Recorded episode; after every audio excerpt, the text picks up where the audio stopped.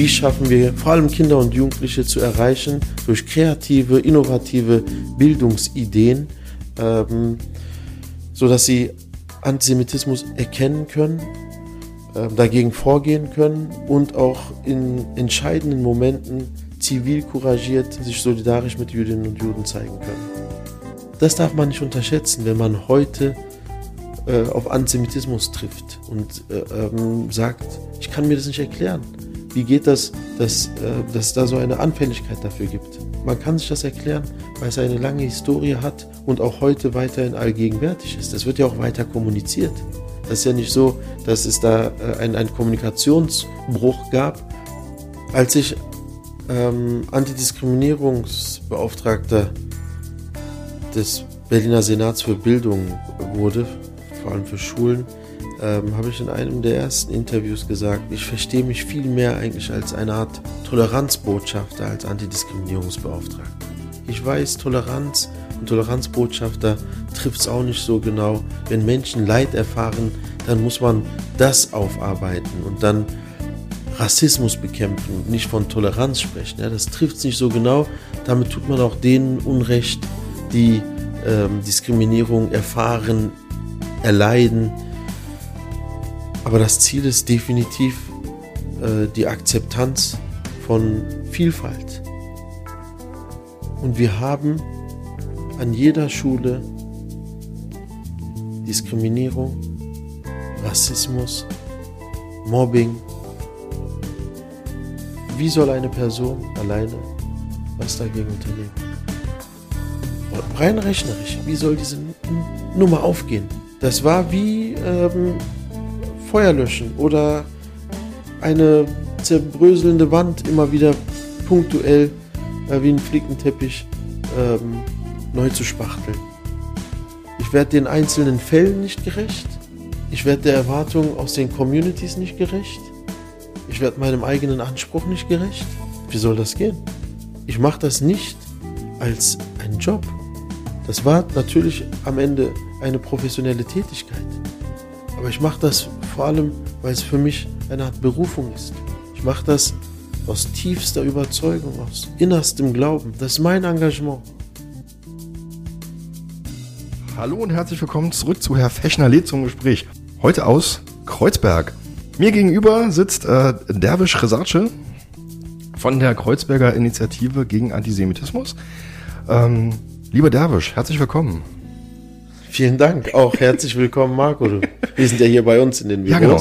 Genau. Diesmal, also der Podcast ist zwar bei mir, aber wir sind bei euch. Ähm, Finde ich ganz schön. Ähm, nur mal ganz kurz ein paar Eckdaten zu dir. Korrigiere mich bitte, wenn ich falsch liege. Du bist 1983 in Berlin geboren. Ähm, deine Eltern kamen in den 1960ern aus Yozgat in Zentralanatolien. Ähm, du bist eigentlich Lehrer von Beruf. Für welche Fächer? Vor allem Politik und Geschichte mhm. und Englisch im Zweitfach. Ah, okay, alles klar. Ähm, und, und du hast tatsächlich, also ich, ich bin ja tatsächlich in der Recherche, ich war dann zwischendurch ein bisschen überfordert, weil ich dann überlegt habe, ah, wo legst du denn jetzt den Schwerpunkt hin? Also, ich zähle mal ganz kurz ein paar Stationen auf. Du warst mal Aufsichtsratsvorsitzender der türkischen Gemeinde hier in Berlin, Antidiskriminierungsbeauftragter der Senatsbildungsverwaltung. Deswegen hatte ich dich nämlich eigentlich angeschrieben, unter anderem. Äh, du warst mal Programmdirektor der Alfred Landecker Foundation im Bereich Demokratieförderung, Minderheitenschutz und Antisemitismusbekämpfung. Heute Vorstandsvorsitzender der KIGA e.V., die laut Wikipedia, ich zitiere das jetzt, neben dem Anne-Frank-Zentrum und der Zentralwohlfahrtsstelle der Juden in Deutschland ist die KIGA ein zentraler Akteur im Bereich der politischen Bildung in Deutschland. Und du hast 2021 vom Bundespräsidenten die Verdienstmedaille der Bundesrepublik Deutschland erhalten. Ja, so, da saß ich jetzt und habe dann überlegt, ähm, was machst du jetzt damit? Ähm, wir haben einen Schwerpunkt und ich versuche das irgendwie in diese nächste Stunde reinzukriegen. und ich freue mich drauf. Kennengelernt haben wir uns, äh, lieber Derwisch, seinerzeit im Bezirkselternausschuss in Pankow. Wir hatten ähm, damals dich und äh, Sigmund Königsberg von der jüdischen Gemeinde ähm, eingeladen als Referenten zum Thema Antisemitismus. Richtig. Ähm, und darüber würde ich tatsächlich auch ganz gerne mal ganz kurz einsteigen. Also vielleicht die Frage erstmal ganz kurz. Wo sind wir hier? Was äh, seid ihr? Wir sind hier bei der KIGA, der Kreuzberger Initiative gegen Antisemitismus, mitten in Kreuzberg. Und uns gibt es im nächsten Jahr seit 20 Jahren. Da sind ein paar junge Menschen vor 20 Jahren auf die Straße gegangen, äh, mitten in, in, Zeiten von nach 9-11, zweite Intifada in Israel und direkt nach einem Anschlag auf die große Synagoge in Istanbul, das war ein Al-Qaida-Anschlag, da sind sie auf die Straße gegangen und haben demonstriert, haben Antisemitismus verurteilt und sich mit Jüdinnen und Juden solidarisch gezeigt. Und das war eine auch äh, vor allem migrantisch dominierte äh, zivilgesellschaftliche Initiative. Und nach dieser Kundgebung haben sie gesagt, äh, dabei dürfen wir es nicht belassen, wir müssen auch ähm, mit und durch Bildung gegen Antisemitismus vorgehen, wir müssen aufklären, wir müssen informieren und möglichst viele Mitstreiterinnen und Mitstreiter gewinnen im Kampf gegen Hass und Intoleranz. Jetzt tragt er bei euch ähm, auch im, im, ich nenne es mal Arbeitstitel, die, die Aussage politische Bildung für die Migrationsgesellschaft. Äh, was, was, versteht ihr darunter oder was verstehst du darunter? Was ist, mhm. Äh, äh, versuch mal den, den, Begriff Migrationsgesellschaft so ein bisschen, zu, ein bisschen greifbarer zu machen. Unser Claim politische Bildung für die Migrationsgesellschaft kann irritieren, das verstehe ich, wenn man äh, sich unter Migrationsgesellschaft vor allem die migrantischen Milieus vorstellt. Was wir aber damit meinen, äh, ist, dass die gesamtdeutsche Gesellschaft eine ähm, multidiverse, von, von Einwanderung geprägte ähm, postmigrantische Gesellschaft ist und somit ganz klar eine Migrationsgesellschaft ist. Das ist also auch ein Statement. Wir haben unseren Claim uns ausgedacht in Zeiten äh, von Debatten, ist Deutschland ein Einwanderungsland? haben wir eine Einwanderungsgesellschaft? Gehört der Islam zu Deutschland? Wie vielfältig darf man sein? Wollen wir sein? Leitkulturdebatten, Sarazins Buch und Rassismus, ähm, der es schafft, salonfähig zu werden und in die sogenannte Mitte der Gesellschaft einzudringen. Politische Bildung für die Migrationsgesellschaft ist, hier machen sich Gedanken, ehrenamtlich oder auch professionell, berufstätig, Gedanken darum, wie schaffen wir vor allem Kinder und Jugendliche zu erreichen durch kreative, innovative Bildungsideen, ähm, so sie Antisemitismus erkennen können, dagegen vorgehen können und auch in entscheidenden Momenten zivil couragiert sich solidarisch mit Jüdinnen und Juden zeigen können. Aber wir hören da nicht auf, sondern haben einen Blick auf möglichst alle äh, Feindlichkeiten gruppenbezogener Art und ähm, wollen Räume schaffen für Diskurse, für Widerspruch und gleichzeitig aber auch ähm, den Schritt schaffen für mehr Akzeptanz und für mehr Wertschätzung von Vielfalt in Berlin, in Deutschland und inzwischen auch international. Du hast gerade gesagt, ihr arbeitet da mit Kindern und Jugendlichen speziell zusammen. Also was sind das für Formate, für Arbeitsformate, in denen ihr mit den Kindern und Jugendlichen zusammenkommt? Was macht ihr da? Wir sind ein außerschulischer Bildungsträger. Das heißt, wir geben Schulklassen die Gelegenheit, auch mal die Schule zu verlassen oder aus dem Klassenraum einen Lernort zu machen, der nicht äh, dem äh, sonstigen Alltag entspricht. Das heißt, dann gehen Teamerinnen und Teamer mhm. da mit Methodenkoffern klassisch hin, machen äh, Einführungsübungen, um in, in das Thema zu kommen. Am Anfang geht es immer darum, Vertrauen zu schaffen, eine emotionale Beziehung aufzubauen. Ähm, denn Pädagogik funktioniert nur darüber, darüber können wir auch später reden, wenn wir über schulische Bildung sprechen äh, oder warum äh, Berlin in so vielen ähm, Tests etc. so schlecht abschneidet. Ich glaube, das ist auch eine äh, wesentliche Dimension, dass da nicht genug investiert wird in gute Elternarbeit, in Vertrauens- und Beziehungsaufbau mit Kindern und Jugendlichen. Naja, wir gehen halt in Schulen oder holen die Schule raus und treffen uns an äh, kreativen Lernorten und Schülerinnen und Schüler haben dann die Gelegenheit, äh, erstmal sich kennenzulernen, über Identitäten zu sprechen, Fragen nach Zugehörigkeit äh, zu finden und zu klären und dann über andere Schritte und wirklich ähm, sehr zeitgemäße, innovative ähm, Projekte, Programme zu gucken, was sind wir, wer sind die anderen, wo gibt es Auf- und Abwertungsprozesse in der Schule, im öffentlichen Leben, in der Gesellschaft, ähm, was ist Antisemitismus für ein Phänomen? Was, ist, äh, was sind die historischen Dimensionen? Was sind die äh, heutigen äh, gesellschaftlichen Dimensionen? Über all das äh, werden dann Kinder und Jugendliche und in der Regel auch Lehrerinnen und Lehrer ähm, aufgeklärt, vorbereitet und ähm, ja, in, in, in, hoffentlich in eine Situation gebracht, ähm, Hass und Diskriminierung und Intoleranz immer erkennen zu können und entschieden auch äh, entgegentreten zu können. Mhm. Ich, ich versuche jetzt mal so einen kleinen Bogen zu spannen, weil eigentlich jetzt würde ich eigentlich ganz gerne zwei Stränge parallel aufmachen wollen. Also die, vielleicht mal erstmal ganz grundsätzlich die Frage, was ist, also was ist Antisemitismus? Da fragst du jetzt etwas, was vielleicht wirklich unseren Podcast sprengen würde, denn es gibt aktuell ganz große äh, Diskussionen um die Definition von Antisemitismus. Okay. Da gibt es äh, die IRA-Definition, die auch von, von, von Ländern, auf, auf, auch von Bundesebene und inter, internationaler äh, Ebene von Ländern bis hin zu Fußballmannschaften übernommen wird, womit sich dann zum Beispiel ein, ein Fußballclub ähm, erklärt, das ist unser Verständnis von oder unsere Definition, in dem Fall sogar im wahrsten Sinne des Wortes, von Antisemitismus. Und wir zeigen nach außen, wer hier Grenzen überschreitet, Linien überschreitet, disqualifiziert sich äh, für uns. Und äh, dafür gibt es in unserer Mannschaft oder in unserem Bundesland oder ähm, in, in welcher Einrichtung auch immer, die diese Definition übernimmt, keinen Platz. Wir treten dagegen entschieden auf. Antisemitismus ähm, könnte man auf sehr kurz gebrochen als Hass äh, gegenüber von Jüdinnen und Juden erklären. Mhm. Das heißt, ein Antisemit hat in der Regel mindestens irgendeine Form von ein Problem mit Juden.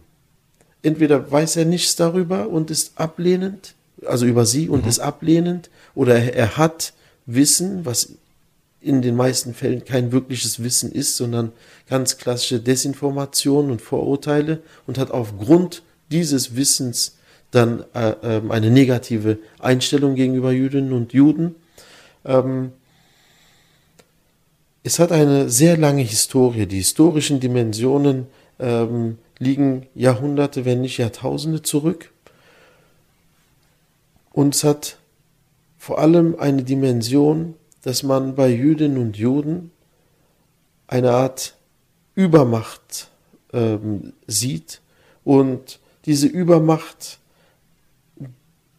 übermenschliche Dimensionen annehmen kann, bis hin zum äh, äh, bis hin zur Tötung, bis hin zum Mord an Sohn Gottes, aber bis hin zu modernsten antisemitischen Verschwörungsideologien, ähm, wo ähm, der Jude, das jüdische Kapital, es schafft, ähm, die Welt so zu die Welt so zu manipulieren, leiten und zu lenken, dass man sogar ein, ein Virus erschaffen kann ähm, und unter dem Vorwand von dem erschaffenen Virus Menschen dazu zwingt, sich äh, impfen lassen zu müssen, um auch noch so eine Kontrolle zu erlangen. Also ähm, ich habe jetzt einen Riesenspagat gemacht mhm. in, in ein paar Schritten, um äh, ein, ein, den Zuhörerinnen und Zuhörern ein Verständnis, ein grobes Verständnis von Antisemitismus äh, zu geben. Das ist absolut keine saubere Definition, aber die Bandbreite ist ähm, unermesslich. Mhm.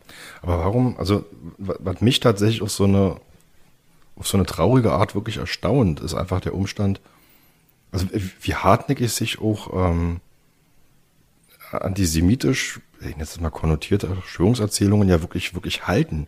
Also, weil ich einfach immer wieder wahrnehme, sind auch viele Leute, die, die für sich abstreiten würden, Antisemit zu sein, aber die ganz klar antisemitische Verschwörungserzählungen weitertragen.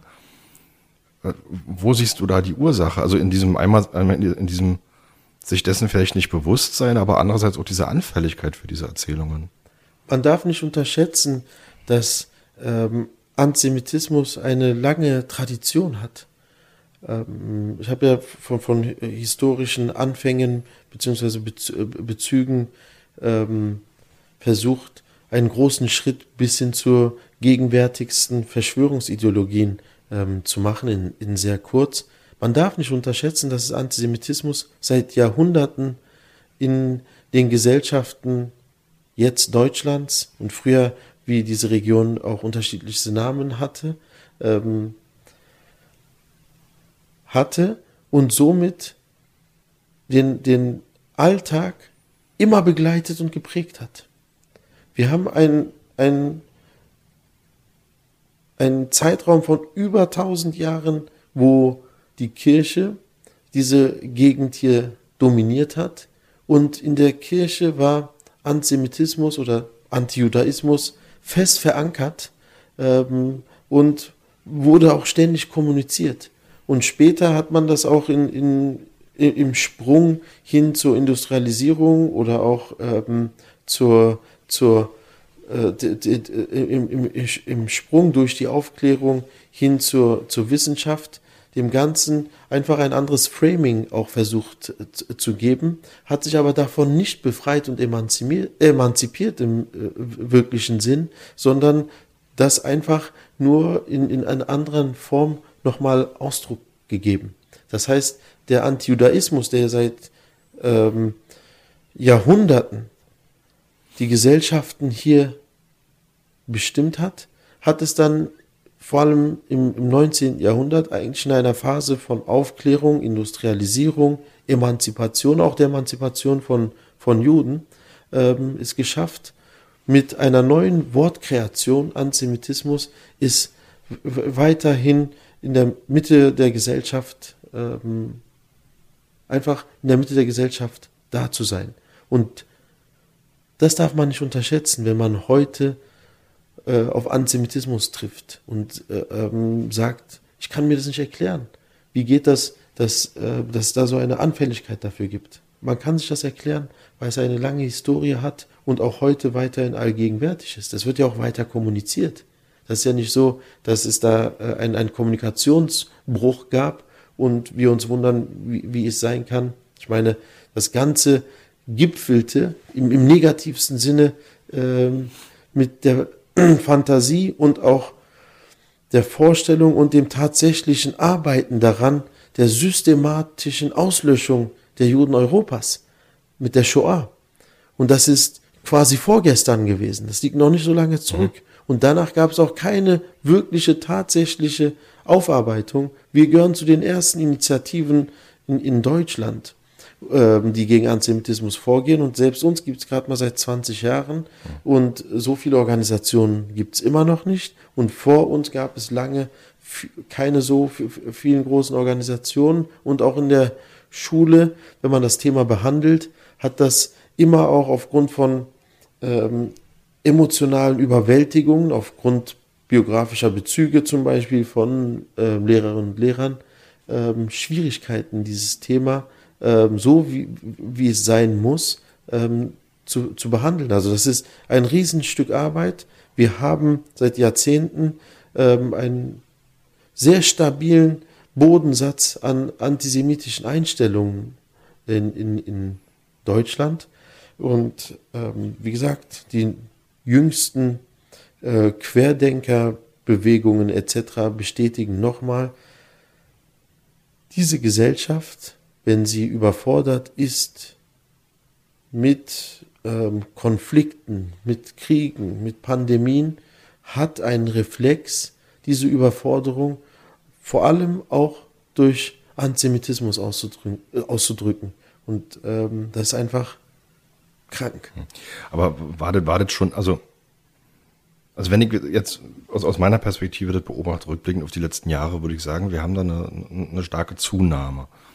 Ähm, wir haben es in vielen politischen Reden, wo man, wo ich früher das Gefühl hatte, okay, da hätte man vor zwei, drei Jahren hätte auch noch einen großen Aufschrei gegeben und die Person wäre nie wieder was geworden im politischen Raum. Das hat sich sehr verändert ähm, aus meiner Sicht. Was, was mich interessieren würde, so aus deiner Perspektive, haben wir da tatsächlich eine Zunahme oder ist dieses, dieses Potenzial, was jetzt da ist, einfach nur lauter geworden und war vorher schon da? Was, was ist, wie ist deine Einschätzung? Naja, das, was du gesagt hast mit vor ein paar Jahren, wenn sich jemand so geäußert hätte, wäre sie dafür ähm, disqualifiziert worden, da, dass das weniger geworden ist. Das ist in der Tat etwas, was wir auch beobachten, was ich auch mitbekomme, und das ist besorgniserregend. Wenn Antisemitismus in Deutschland nicht dazu führt, dass eine Person ähm, es einfach ähm, verspielt hat, sich in irgendeiner Form noch ähm, gesellschaftlich ähm, einzubringen, zu zeigen, dann, dann haben wir in der Tat ein, ein, ein großes Problem. Also es ist dann mhm. für mich ein, ein Indikator, dass sich hier äh, ähm, Dinge ins Negative bewegt haben, so wie, wie man das noch nicht kannte. Ich bin überzeugt davon, das sind meine Erfahrungen, dass, dass das an, an Qualität wie Quantität zugenommen hat. Das heißt, jemand, der vielleicht vor 10, 15 Jahren ähm, antisemitische Vorstellungen, Vorurteile, Einstellungen hatte, die es aber größtenteils für sich behalten hat, diese Person äußert diese jetzt in vielfältiger mhm. Art und Weise, in allermeister Form über Social Media. Und eine Person, die vielleicht vor 10, 15 Jahren wirklich sehr unberührt von diesem Thema war und ähm, keine antisemitischen großen ähm, Vorurteile oder Einstellungen hatte, hat sie jetzt, weil es verbreiteter ist und auch in der Kommunikation einfach virulenter geworden ist. Mhm.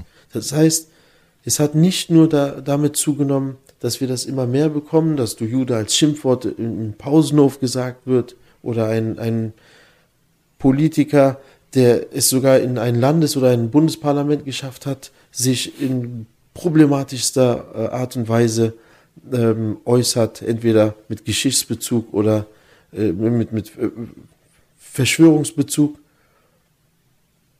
Heute hören wir das mehr als früher und heute hören wir das lauter als früher.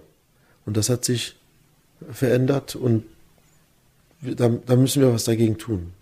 Hm. Ähm, hast du das Gefühl, dass ihr mit eurer Initiative die Richtigen erreicht? Hm.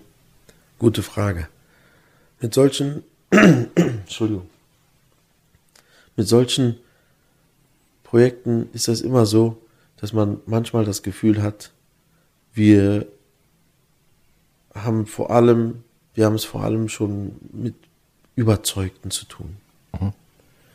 Ja, bei Lehrerinnenfortbildungen, die auf freiwilliger Basis stattfinden, kommen dann vor allem Lehrerinnen und Lehrer, wo man das Gefühl hat, naja, die sind schon eigentlich schon im Thema. Mhm. Dennoch schließen sich auch bei diesen Kolleginnen und Kollegen ein paar Wissenslücken, es festigt sich was, mhm. sie werden auch gestärkt und empowert. Also ähm, das ist schwierig zu beantworten, was du sagst. Aber ansonsten ist unser Programm so breitflächig angelegt, dass wir immer hoffen, irgendwo eine Schülerin, eine Familie, mhm. ein, äh, ähm, eine Fachgruppe für Geschichte, oder so zu erreichen. Am Ende geht es wirklich darum, immer einzelne Personen mhm. zu überzeugen. Also so, so, ein, so eine Massenpredigt, wo man äh, äh auf einmal mit einem Schlag äh, 100 Leute gewinnt, mhm. das gibt es so in dieser Form fast gar nicht. Mhm. Ich mache diese Arbeit jetzt schon fast seit, auch seit 20 Jahren, nicht hier nur bei der Kiga.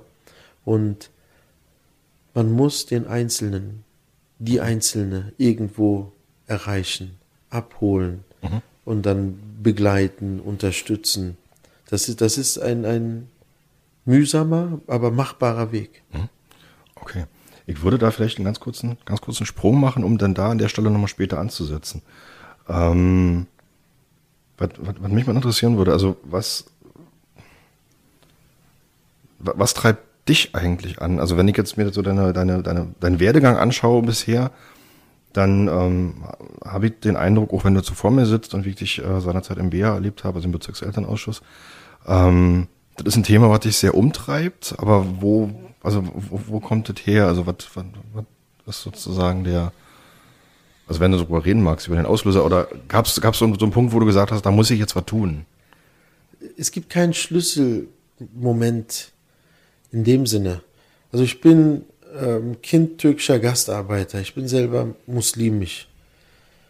Man würde POC auf Neudeutsch sagen. Ich bin jemand, der von Rassismus betroffen ist. Ich habe Diskriminierung erlebt. Ich habe, weil du ja ähm, selbst Experte im Bereich Bildung bist und viel mit Schule und Bildung zu tun hast, ich habe Diskriminierung ähm, als selbst als Schüler in der Schule erlebt, sowohl in der Grundschule als auch in, in der Oberschule. Das heißt nicht, dass ich eine grausame Schulzeit hatte. Ich hatte viele wunderbare Lehrerinnen und Lehrer, die mich, die mich stark geprägt haben, im positiven Sinne, ähm, mit denen ich teilweise auch heute noch Freundschaften pflege. Aber ich habe dennoch auch Diskriminierung erleiden müssen. Und ich habe erlebt, wie meine Eltern anders behandelt wurden, weil sie der deutschen Sprache nicht so mächtig waren.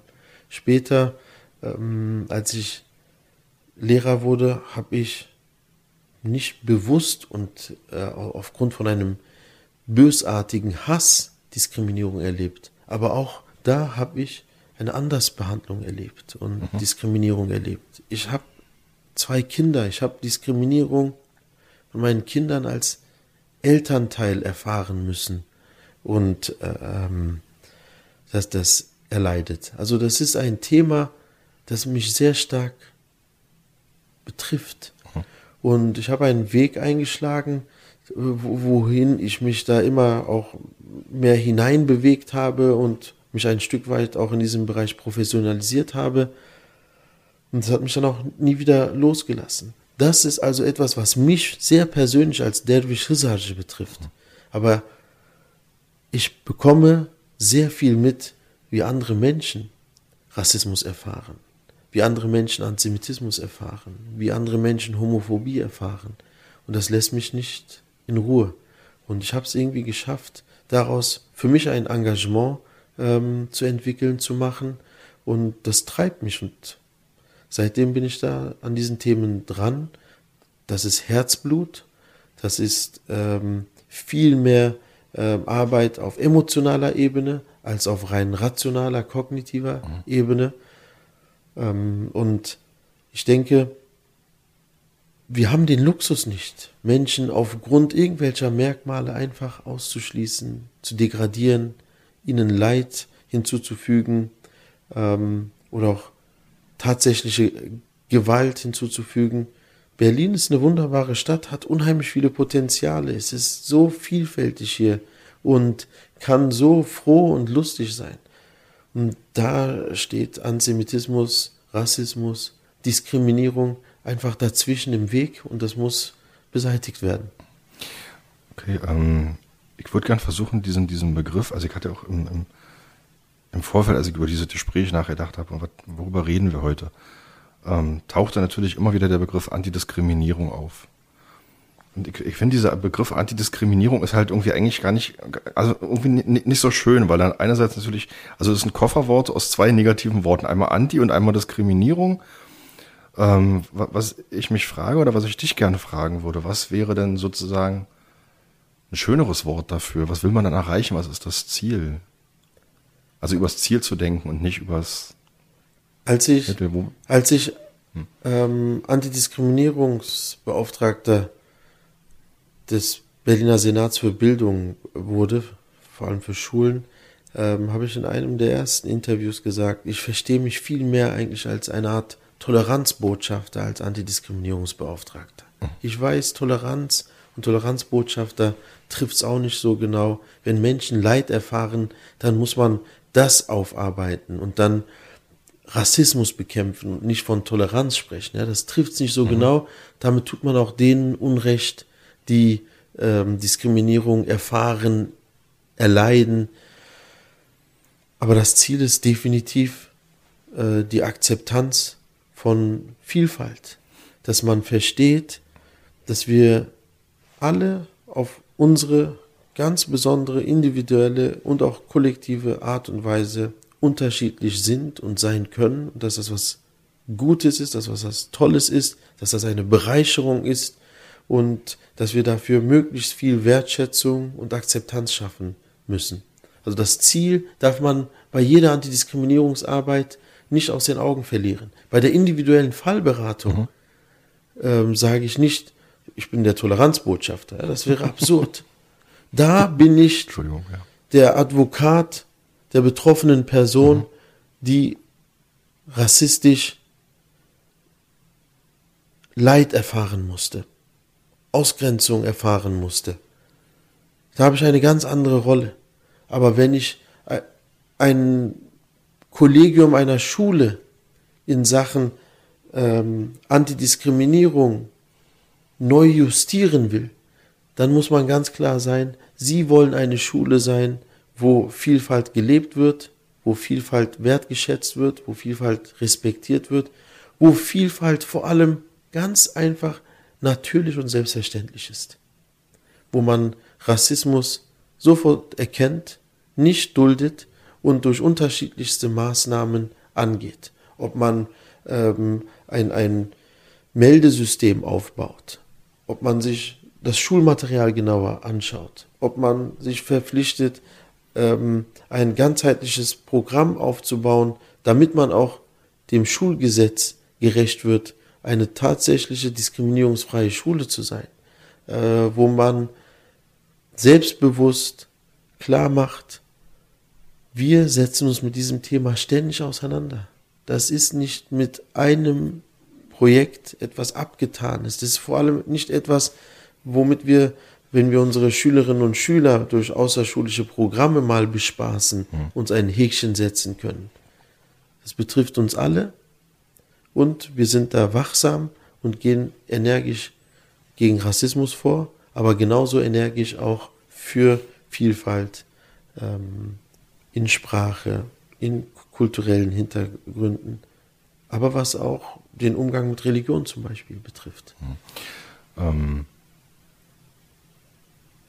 also jetzt mal so eine These von mir, wenn ich jetzt auch aus meiner Wahrnehmung heraus im Umgang mit Schulen, verschiedenen Schulen, die ich so erlebe und erlebt habe, ähm, wenn ich da an den Kollegen nachfragen würde oder in den Schulgemeinschaften, wollte eine Schule sein, die Vielfalt lebt und äh, Unterschiedlichkeiten akzeptiert würden mir wahrscheinlich mindestens 99 Prozent der Schulgemeinschaften sagen, ja, natürlich. Ähm, wie ist da deine Erfahrung im, also sozusagen was die praktische Umsetzung angeht? Also ist man da tatsächlich so, oder wie oft hast du das erlebt, dass tatsächlich diese Sensibilität auch da ist, die dafür notwendig ist? Das ist jetzt ein doofes Beispiel, aber wenn ich jetzt jemanden auf der Straße frage, ist gesunde Ernährung für dich wichtig, wird die Person natürlich sagen, ja, die ist für mich wichtig ernährst du dich dann auch gesund? Das ist dann nochmal eine andere mhm. Geschichte. Das heißt, was für mich in meinem Kopf wichtig ist, ist eine Sache, die andere Sache ist aber auch Verantwortung zu übernehmen und etwas zu tun. Anders als die private Person, die dann, nachdem ich die auf der Straße angesprochen und gefragt habe, dann weitergeht und von mir aus nichts tun muss, darf das eine Schule nicht. Mhm. Die Schule hat einen Auftrag. Sie hat eine Aufgabe, sie hat eine Verantwortung. Sie ist eine Art ausführendes Organ von, von, von staatlicher Verantwortung. Das ist für Kinder und Jugendliche bis zu einem bestimmten Alter verpflichtend. Das heißt, wir fragen sie nicht, wollt ihr zur Schule kommen? Wir sagen, ihr müsst hierher kommen. Mhm. Also müssen wir es schaffen, dass sie eine diskriminierungsfreie ähm, Erziehung und Unterrichtung erfahren dürfen. Insofern ist es fast nebensächlich, was die Kolleginnen und Kollegen auf so eine Frage ähm, antworten. Sie müssen einfach machen. Sie müssen einfach machen. Und dafür ähm, muss man dann auch Möglichkeiten schaffen, dass sie sich in diese Richtung entwickeln können. Wenn sie schon auf dem Weg sind, müssen sie Möglichkeiten bekommen, das weiter auszubauen. Das, das darf nicht äh, nebenbei bearbeitet werden. Das darf nicht, wenn ich so sagen darf, stiefmütterlich oder so behandelt werden. Das ist ja auch schon fast, fast nicht nett, wenn ich das stiefmütterlich nenne. Aber das andersrum, wenn die Schulleitungen und Lehrerinnen und Lehrer wirklich verstehen würden, auf den Genuss kommen würden, diskriminierungskritisch sein zu wollen, eine Schule von Respekt und Akzeptanz sein zu wollen. Wenn Sie das mal über einen längeren Zeitraum erleben würden, wie toll das ist, wenn Kinder lächeln, wenn ihre Eltern froh sind, dass sie da wohl behütet sind. Und vor allem voll und ganz mit allem, was sie ausmacht, akzeptiert ähm, sind und akzeptiert mhm. werden, ähm, dann, dann würden sie gar nicht mehr anders können. Wie gesagt, es geht mir nicht darum zu sagen, Lehrerinnen und Lehrer sind diskriminierend, sind Rassisten, sind schlecht, sondern es geht darum, dass man erkennt, was Diskriminierung ist, was man mit Diskriminierung alles kaputt macht und wie viel schöner es ist, wenn man dagegen vorgeht mhm. und ähm, positiv bleibt. Also de, eines der ähm, ersten Interviews äh, damals in diesem Amt hatte die Schlagzeile Lehrerinnen und Lehrer sind meine stärksten Verbündeten. Mhm. Das liegt einfach in der Natur. Es ist naheliegend, dass Lehrerinnen und Lehrer meine stärksten Verbündeten sind. Mhm. Sie sind da, sie sind vor Ort, sie sind ausgebildet. Es ist ihre Aufgabe und ihre Arbeit, diese Kinder mit, mit Zuneigung, mit Liebe, mit ihrem Wissen und mit ihrer Erfahrung zu erziehen, zu unterrichten. Dann gab es einen Titel, paar Wochen, paar Monate später, äh, Lehrer sind das größte Problem. Das wirkte dann so, wie als würde ich ähm, mir selbst widersprechen. Mhm. Ja, einerseits Verbündete, andererseits äh, das, das größte Problem. Da, damit wollte ich eigentlich keine quantitative Aussage treffen, sondern ich wollte damit vor allem sagen, Lehrerinnen und Lehrer sind so bedeutende, so wichtige Personen in diesem System Schule. Mhm. Und sie haben so viel Potenzial, so viele Möglichkeiten. Und das verbauen sie, wenn sie zu ihren Kindern und Schülern, auch fern von dem Thema Diskriminierung, keine emotionale Ebene aufbauen. Ich war selber Lehrer, mhm. ich weiß, wie so ein Schulalltag läuft, wie schnell 45 Minuten um sind, wie man irgendwie es kaum schafft, seinen Stoff durchzubekommen und dann sich jedes Mal eigentlich so viel vornimmt in mhm. ähm, jederlei Hinsicht. Ja, trotzdem, wir müssen daran. Wenn es schwierig ist, müssen wir gucken, wie wir es einfacher machen können. Wenn es absolut unmöglich ist und wir es nicht tun können, dann müssen wir uns die Frage stellen, ist das der richtige Job für mich? Wir können unsere Kinder und Jugendliche nicht backen. Mhm. Die sind da, so wie sie sind. Und entweder schaffe ich es als Erwachsener, als, als Pädagoge, als Lehrer, sie zu erreichen, sie äh, mitzunehmen, sie zu beflügeln, sie zu den tollsten Menschen dieser Stadt zu machen. Mhm. Oder ich frage mich, ist das mein Job? Ist das meine Berufung? Ist das mein Lebenssinn? Oder werde ich vielleicht nicht doch was anderes? Okay. Hm. Wirkst du skeptisch? Nee, ich bin, ich bin, ich bin Hak nach. Nee, alles gut. Ich, äh, ja, du hattest, ich würde jetzt da an, an einen Teilaspekt nochmal einhaken wollen, tatsächlich. Ähm, du hattest in einem deiner vielen Interviews mit dem Tagesspiegel, war das dann später gewesen, nachdem du dann ähm, aus dem Job ausgestiegen bist, ähm, den Job gewechselt hattest, hattest du gesagt, ähm, dass es dir nicht möglich war, in dem Job als Antidiskriminierungsbeauftragter äh, strukturelle Probleme anzugehen. Ähm, das schwang ja jetzt gerade auch so ein bisschen mit. Was, also was, welche strukturellen Probleme hättest du wie angehen wollen und was hättest du dafür gebraucht?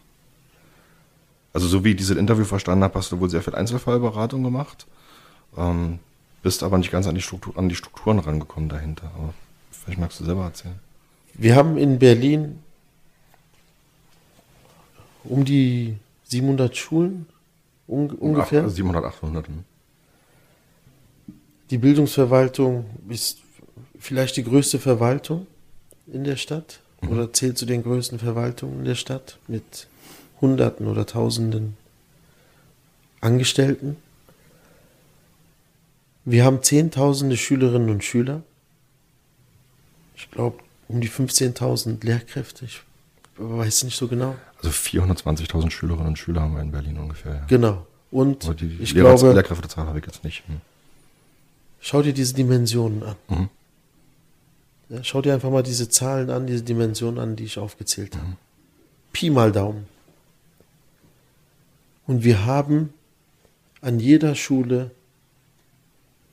Diskriminierung, Rassismus, Mobbing.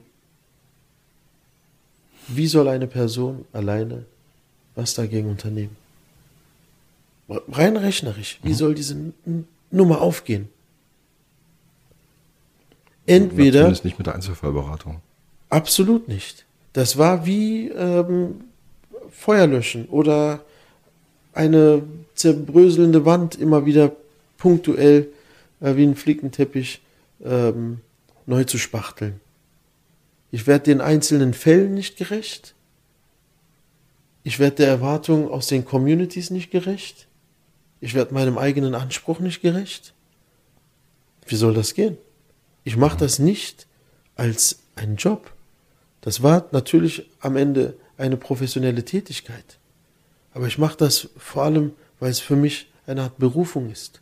Ich mache das aus tiefster Überzeugung, aus innerstem Glauben. Das ist mein Engagement. Ich lebe nur einmal und irgendwie hat mich das Schicksal zu diesem Thema gebracht, verflucht und das lässt mich nicht mehr los. Und wenn das nicht geht, wenn ich die einzelnen Leute nicht glücklich machen kann, wenn ich ihnen nicht helfen kann, wenn ich ihnen nicht wirklich zur Seite stehen kann, wenn ich den von Diskriminierung betroffenen Communities nicht gerecht werden kann und wenn ich mir selbst nicht gerecht werden kann, dann muss ich eine Entscheidung treffen. Meine Entscheidung war es dann ähm, zu gehen. Das ist vor allem ein strukturelles Problem und mit einzelnen Personen mit ganz bestimmten Zeitkapazitäten ist das nicht zu machen. Diese Stelle selbst müsste im Haus mit mehr Personal ausgestattet sein. Diese Stelle selbst müsste auch gewisse Befugnisse haben. Diese Stelle Was, für Befugnisse? Befugnisse, auch äh, Schulaufsichten zu sagen, sich bestimmter Themen genauer anzunehmen, dass sie selbst vorher natürlich auch professionalisiert werden. Meine Vorgängerin hat ja da schon die diskriminierungskritische Qualifizierungsreihe ähm, aufgesetzt gehabt, wo das gesamte Führungspersonal qualifiziert werden sollte. Das ist gleich am Anfang äh, dann irgendwie liegen geblieben, beziehungsweise tatsächlich gescheitert. Wenn ich als einzelner Person aus einem Bezirk mehrere Diskriminierungsfälle mitbekomme und erst einmal die Schulaufsicht, das ist nicht überall so, ja, wir, re wir reden beispielhaft, erst die Schulaufsicht davon überzeugen muss, dass das ein Problem ist. Ja, das ist wie beim Fußball, dass ich erstmal mein, mein Mitspieler ausfummeln muss. Das muss eingespielter sein. Alle müssen professionalisiert werden, denn das sind Fragen von Professionalisierung. Sie müssen wissen, was Diskriminierung ist, was die Dimensionen von Diskriminierung ist. Sie müssen das erkennen können und mit dieser Qualifikation, es erkennen zu können, auch eine Qualifika Qualifikation haben, dagegen vor, vorgehen zu können. Manchmal ähm, auf juristischer Ebene, manchmal auf Ebene von Beratung und Kommunikation. Also es hat unterschiedliche Dimensionen. Jetzt habe ich mit diesem Beispiel angefangen, aber verwaltungsintern muss das ausgebaut werden. Mehr Personal, mehr Möglichkeiten, mehr Befugnisse. Man muss gucken, Rahmenlehrpläne, sind die zeitgemäß? Was muss da diskriminierungskritisch überholt und aufgebessert ähm, werden? Man muss gucken, äh, was muss in die Lehrerinnenausbildung? Was müssen ähm, auch Angestellte äh, auf, auf bürokratischen Ebenen für, eine, für, für ein Wissen in diesem Bereich haben, um äh, ihre Arbeit erfüllen zu können? Das Zusammenspiel von Schulaufsicht bis hin zu auch Jugendämtern muss hier professionalisiert werden. Ähm, die Hausleitung muss hier professionalisiert sein. Das werden. Das heißt, man, man muss einfach eine, ein Next Level in diesem Bereich erreichen, sodass das verstanden mhm. ist mhm. ähm, und komplett akzeptiert ist und nicht in Frage gestellt mhm. wird. Als ich da angefangen hat, hat eine Kollegin mal gesagt, naja, ihr, ihr beiden seid ja hier relativ neu. Ich bin hier schon seit Jahrzehnten im Haus und hätte man uns vor ein paar Jahren gefragt, was dies, äh, ob, ob wir Diskriminierung haben, hätten wir alle gesagt, nö, es gibt, sowas haben wir nicht. Mhm. Das ist, das ist der Stand des Berliner Bildungssenats vor ein paar Jahren gewesen, als ich da war. Obwohl Saraya unheimlich viel bewegt hat, auch als vor allem Einzelkämpferin. Mhm. Ja, was sie da gewuppt hat, ist nicht wirklich zu messen. Mhm. Ja, und hat nie auch die Wertschätzung, die tatsächliche Wertschätzung erfahren, ähm, meiner Meinung nach, die, die, die, die es verdient hatte. Ähm, unabhängig davon brauchen wir, mit dem Wort unabhängig überleitend, auch außerhalb der Verwaltung noch äh, in eine unabhängige Stelle, unabhängige Stellen, ausgestattet mit Personal, mit Befugnissen, mit Gestaltungsmöglichkeiten. Und das, das sind alles große Investitionen, aber letztendlich äh, Investitionen, die sich auszahlen. Mhm. Ich würde an der Stelle ganz gerne nochmal einhaken. Also, du hast vorhin gesagt, man kann es nicht messen. Ähm, das ist jetzt auch eine wahnsinnig unpädagogische Frage zu einem Thema, was ja eigentlich sehr pädagogisch ist. Ähm, aber ich erlebe natürlich auch gerade wieder immer wieder in diesen polit in politischen Debatten, wenn dann die Frage ist, welches Problem haben wir und geben wir da Geld für aus? Wie groß ist dann das Problem? Also die Frage ist, wie kann man das Ausmaß von Diskriminierung sichtbar machen? Versuchen zu objektivieren. Ich, ich, ich, ich, verstehe, was du sagst. Zu objektivieren ist aber genau das, meiner Meinung nach. Also, also für, das, für, für eine Verwaltung zu objektivieren. Naja, wer, wer, objektivieren ist, erkennst du das Problem an oder nicht? Mhm. Und desto größer deine Distanz zu dem Problem ist, desto weniger wirst du das als, als, als Problem erkennen können mhm. und das zu einer politischen Aufgabe für dich machen können. Wenn du nicht von Diskriminierung betroffen bist, wenn du da keinerlei Empathie hast und dir auch nicht die Mühe machst, mal durch Perspektivübernahme dich da mal äh, hineinzudenken und hineinzuleben, denkst du, das ist äh, weniger von Belange. Aber wenn wir eine Gesellschaft haben mit hohen Prozentzahlen von Kindern und Jugendlichen nicht äh, deutscher Herkunft, ähm, dann betrifft das Problem einen ganz großen Teil von deinen Kindern und Jugendlichen in dieser Stadt. Auch wenn du selber mhm. diese Zusatzqualifikation Migrations-Background nicht hast. Mhm. Ich habe mich, Entschuldigung, ich muss kurz einwerfen, ich habe mich heute so aufgeregt. Also heute ist der 18. Äh, 18. Oktober. Oktober. und heute kamen die Informationen über den, über den Presseticker IQ, IQB Bildungstrend, äh, dass Berlin wieder sehr weit hinten liegt. Und die erste Erklärung war gewesen, ja, das liegt an den Migrantenkindern und äh, Kindern mit Inklusionsbedarf. Ja, also, danke schön. Äh, zum Kotzen, Entschuldigung, war ganz ja. unakademisch, zum Kotzen. Nein, das ist, das ist auch zum Kotzen, Marco. Wir haben ein Verständnis von Bildung, was gefühlt äh, aus Bismarcks und Humboldts Zeiten. Wir sind eine homogene Gesellschaft. Äh, alle sprechen Deutsch.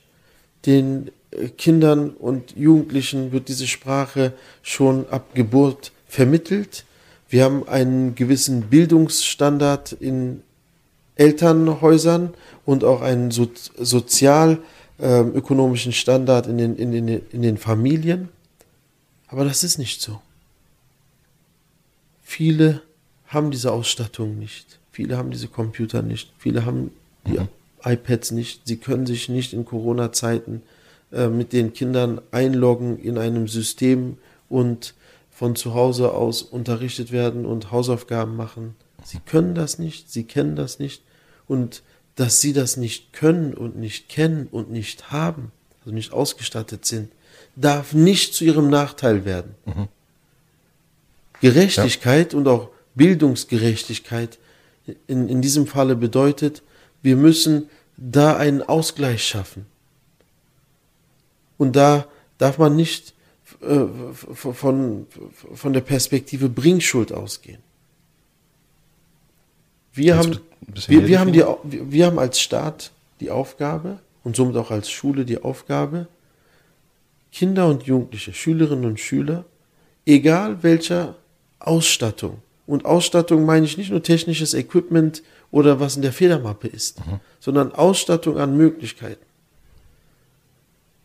Wir müssen überall, wo was fehlt, wo wir feststellen, da fehlt was, dagegen wirken. Mhm. Das ausgleichen. Und können nicht sagen, naja, die sind so, die haben das nicht, dann gibt es halt einen Punktabzug. Und ähm, wir können uns nicht dadurch freireden, dass wir dann als, als letzter, vorletzter Platz im, im bundesweiten Vergleich abschneiden mhm. und sagen, ja, das hat was damit zu tun, dass wir auf Inklusion gesetzt haben oder äh, so eine äh, vielfältige Gesellschaft sind. Ja. Scheinbar haben wir dann nicht auf Inklusion gesetzt. Dann haben mhm. wir Inklusion nicht verstanden. Oder wir haben nicht die Vorzüge von Migrationsgesellschaften verstanden. Das ist für mich eher ähm, der ähm, bösartige Versuch, ein, ein, ein, einen oder, oder beziehungsweise Schuldige zu finden. Mhm. Und diese Schuldigen sind schon im System strukturell benachteiligte Gruppen, ja. ähm, wo aber die Benachteiligung nicht behoben wird oder angegangen wird und bekämpft wird, sondern am Ende, wenn es eine Quittung gibt, sie dann auch nochmal ähm, ein zweites Mal Leidtragende sind. Mhm von, von einem Systemversagen. Mhm. Da kann ich jetzt vielleicht noch mal eine eigene Anekdote dazu, ähm, aus der Perspektive der Elternarbeit wiederum, andere Schiene, eigentlich nicht der Podcast hier, aber ähm, da passt es ganz gut rein. Wir hatten während der Corona-Schließzeiten äh, oder während des, des schulisch angeleiteten Lernens zu Hause, wie man es so schön formuliert hat, ähm, hatten wir damals im Bezirkselternausschuss mal eine Umfrage gemacht in der Pankower Elternschaft, weil wir einfach mal wissen wollten, wie ist denn zum Beispiel die Ausstattung mit PCs, Druckern, generell irgendwelchen Endgeräten zu Hause, können die Kinder damit überhaupt arbeiten? Weil das ist ja auch so eine Frage, die jetzt wieder damit reinspielt. Also wenn ich sage, das liegt an Kindern mit, äh, mit, mit Inklusions-, also mit, mit Förderstatus oder Migrantenkindern, ähm, schiebe ich halt auf eine Gruppe, aber wir haben selbst bei uns im, ich sage es mal, sozioökonomisch eher gut gestellten Pankow, ähm, haben wir einfach festgestellt, da gibt es ganz große Lücken. Und da kann ich jetzt nicht sagen, das sind halt die Migranten von woanders, sondern nee, es ist halt, es sind, die Probleme liegen anders. Da kann ich es halt nicht sozusagen auf eine Gruppe schieben. Ich meine, was erreicht man denn? Was erreicht man denn auch, wenn man sagt, das liegt an denen? Eine Entla ist es, vermeintlich eine Entlastung. Ja, aber ich muss mich mit dem Thema ist, nicht mehr beschäftigen. Ist diese Entlastung wirklich so entlastend? Ist das so wohltuend, dass man ähm, das Bedürfnis hat, da mit dem Finger auf andere zu zeigen? Ich kenne diesen Effekt also, also, also mich, mich du, du auch nicht. Mich entlastet es auch nicht, mich regt das auf. Weil das löst halt weder das Problem von den Absolut. einen noch das Problem von den anderen. Ja. Ähm, das, das, man kriegt es aus der öffentlichen Debatte vielleicht raus und muss sich dann damit öffentlich nicht mehr beschäftigen, keine Ahnung. Ja. Also eigentlich schafft man damit ähm, nur die, die weitere Polarisierung der Gesellschaft. Das ist ähm, auch politisch etwas, was brandgefährlich ist, solche Aussagen. Mhm. Also ich, ich sehe da absolut kein, also, oder ich bin nicht äh, äh, kreativ genug. Mir fällt kein positiver Effekt ein, der eintreten würde mit so einer Entlastungsstrategie.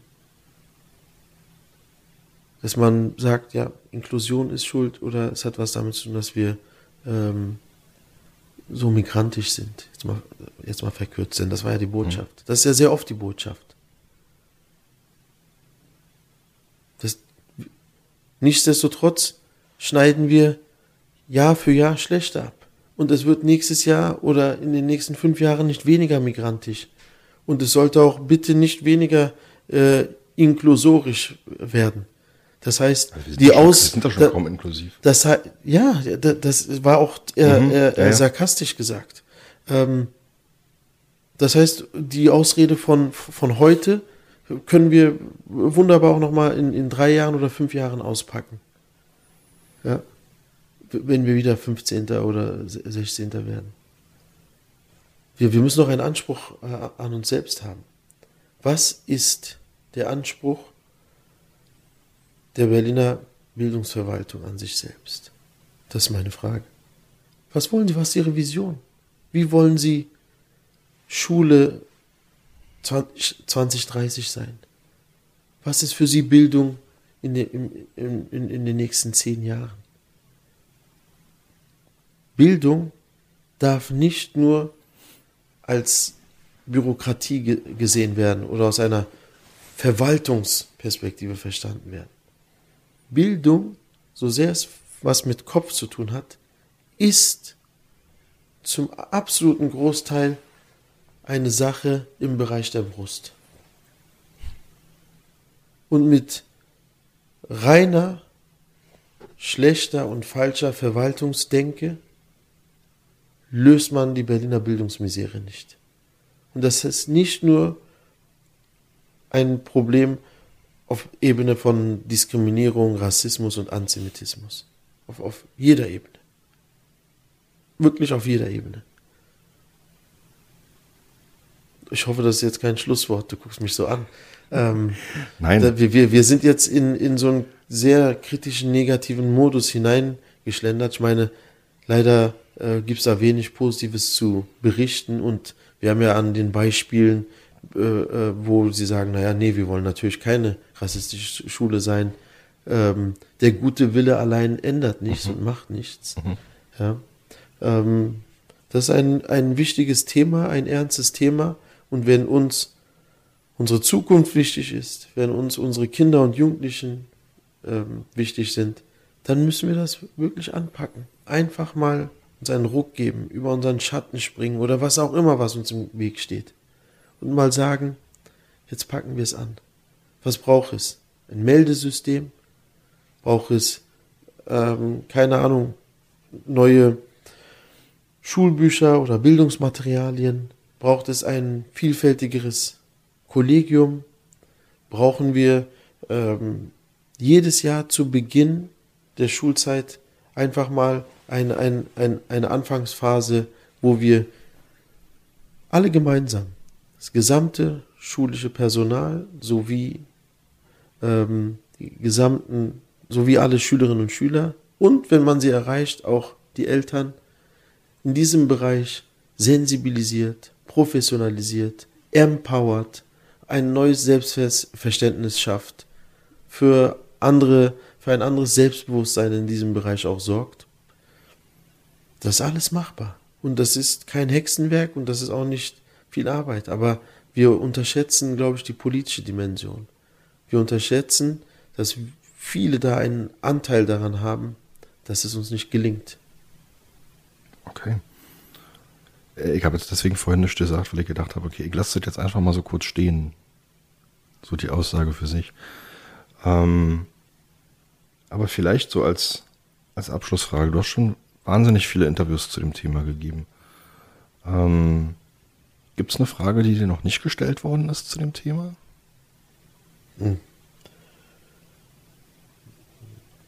Also äh, rein äh, rational sicherlich. Ja. mir, fällt das ja jetzt äh, allerdings ad hoc nicht ein. Also ich könnte jetzt nicht sagen, es wäre super, wenn du mir mal diese Frage stellen würdest, denn wie bei Jeopardy, die Antwort habe ich parat. ähm, das ist, das ist, das ist gerade nicht der Fall. Da bin ich gerade so ein bisschen überrumpelt. Okay. Aber wenn du denkst, ich habe jetzt so viel schon gelesen oder einiges gehört, was mich aber interessiert, jetzt gebe ich den Ball zurück, dann, dann hau raus und ich gebe mir Mühe, das zu beantworten. Du, ich, ich versuche die Frage nochmal anders zu formulieren, vielleicht, oder aus einer anderen Richtung nochmal zu stellen. Welche Frage zum Thema, zum Thema Diskriminierung würdest du nicht mehr hören wollen?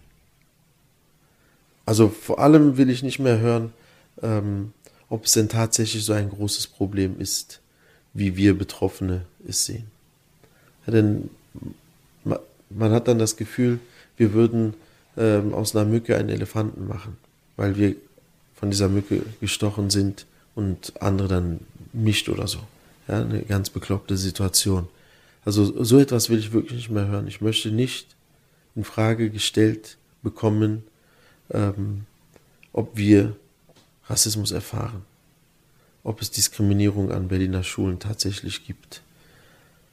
Ich möchte aber auch nicht ähm, hören, sowas wie, ob man genug dagegen tut oder so. Das, das ist nicht das Thema. Ich möchte am liebsten die Ebene von, was ist das Problem, so ein bisschen hinter mir lassen. Denn dazu gibt es nicht nur viele Erfahrungsberichte, sondern auch ausgiebig äh, ähm, Sozialforschung und, und Forschung, sondern ich möchte, mich interessiert der Lösungspart. Mhm. Was können wir tun? Was können wir tun? Was können wir tun? Was müssen wir tun? Was müssen wir als erstes tun? Was kann man dann noch dahinter packen? Das würde mich interessieren. Eine Kommission, die sich nur Gedanken darüber macht, möglichst schnell die Sachen anzugehen. Und ähm, für mich, ich habe Pädagogik studiert, ich habe auch vorher im Jüdischen Museum gearbeitet, weil mich das Warum immer interessiert hat. Ja, das hat was durchaus Sokratisches. Warum? Warum? Etwas verstehen zu wollen. Etwas entschlüsseln zu wollen. Etwas zu entzaubern, aber das Zauber, den Zauber nicht verlieren zu lassen. Und ich wünsche mir, fern von Diskriminierung, dass Schulen zu inspirierenden Orten werden.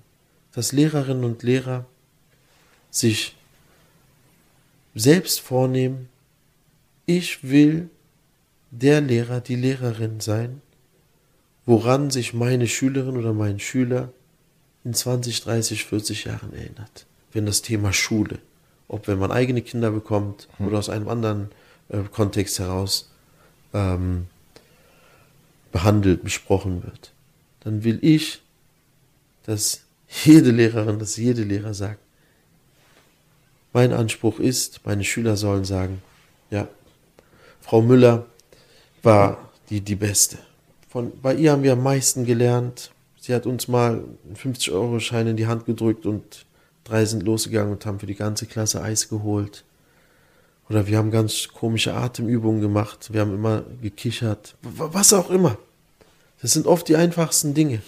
Mhm. Aber jeder, jede soll sich zur Aufgabe machen, als Lehrerin oder als Lehrer in guter Erinnerung bei ihren Kindern und Jugendlichen zu sein. Und ich finde, das ist ein wirklich schönes Schlusswort. Wunderbar. Lieber Derwisch, herzlichen Dank für deine Zeit, für die Antworten, fürs mich nachdenklich machen. Ich glaube, ich werde noch ein paar, mit ein paar Gedanken im Hinterkopf nach Hause gehen. Beziehungsweise mit der U-Bahn fahren von hier bis Pankow ist ein bisschen weit zum Laufen. Ja, du hast ja eine spannende U-Bahn-Linie hier, die U8. Ja. Ähm, da, da kriegst du wahrscheinlich auch noch zusätzliche Anregungen zum Nachdenken. Also ich habe zu danken. Du brauchst dich nicht zu bedanken. Ich kenne dein Engagement in diesem Bereich. Ich kenne deine Expertise in diesem Bereich. Und ich wünsche mir eigentlich auch viel mehr von, von dir, äh, dir persönlich, aber von Menschen, die so sind wie sie, die sich als Eltern einbringen. Ähm, und ich finde das wunderbar, dass du dir diese ähm, Mühen selbst auferlegt hast und das machst, was du tust. Danke.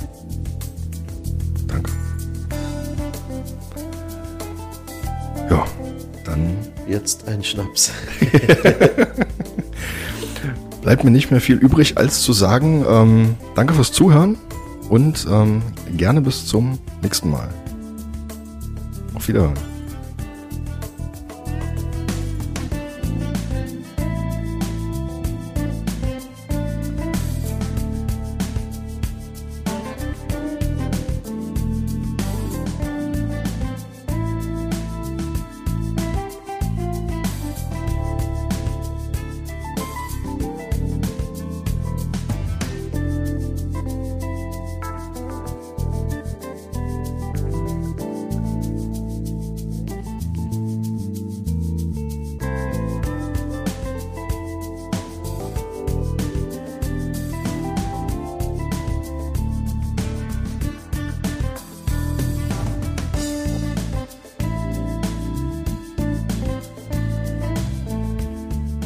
Vielen Dank fürs Einschalten. Dies war Herr Fechner-Lied zum Gespräch.